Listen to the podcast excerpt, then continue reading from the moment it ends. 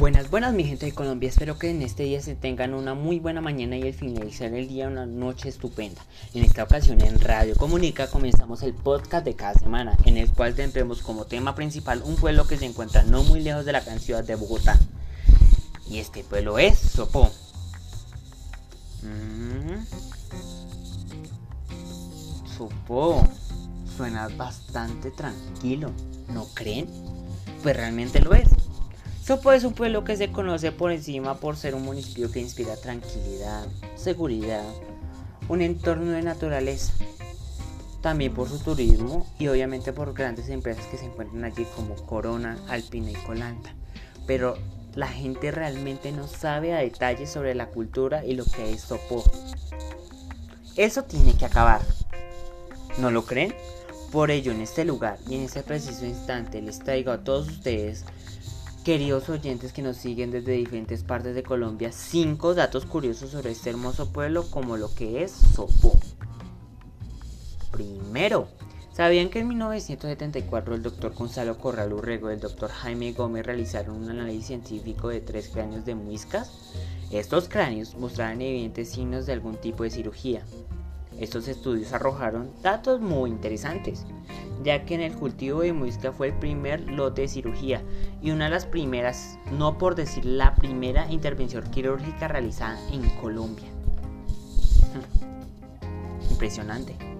Segundo, pueden creer que en todas aquellas tumbas de territorio muisca se encontraron bastantes datos interesantes sobre esta tribu en aquellas tumbas se pudieron evidenciar collares de piedra exquisitamente tallados, algunos de ellos con rostros de mujeres. Asimismo, otra característica que encontraron en este cementerio muisca es que estas tumbas tenían varias características especiales, como ajuar funerario, el estilo de la tumba y su ubicación en la ladera.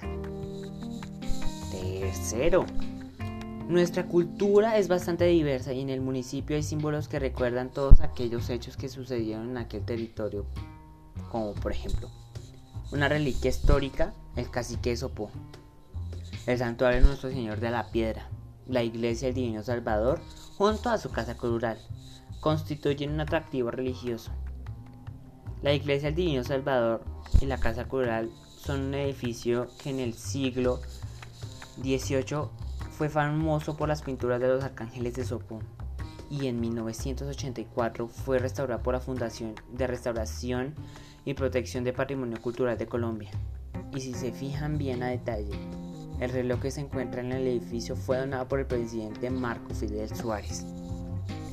Cuarto, el actual poblado de Sopó fue establecido por Fray Francisco Chacón el 25 de mayo de 1653 cuando fue trasladado a los indígenas que originalmente vivían en Sopó, Cueca y Mesa, básicamente las ruinas.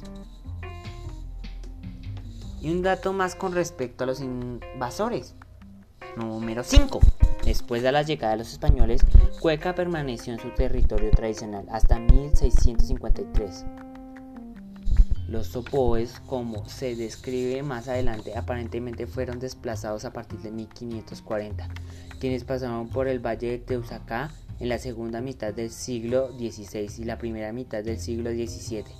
Cabe señalar que en 1553 la intención oficial era reducir a los indios meusas y sopoes en el lugar donde pudieran mantener la unidad y el control, que es Cueca. Bueno, Sopo tiene una extensa cantidad de características y grandes hechos ocurridos alrededor de su historia, pero por hoy eso es todo. Ah, pero tranquilos, que la otra semana nos volvemos a encontrar en el siguiente podcast de... Tan, Radio Comunica. Hasta luego y recuerden, soy Johan Escobar.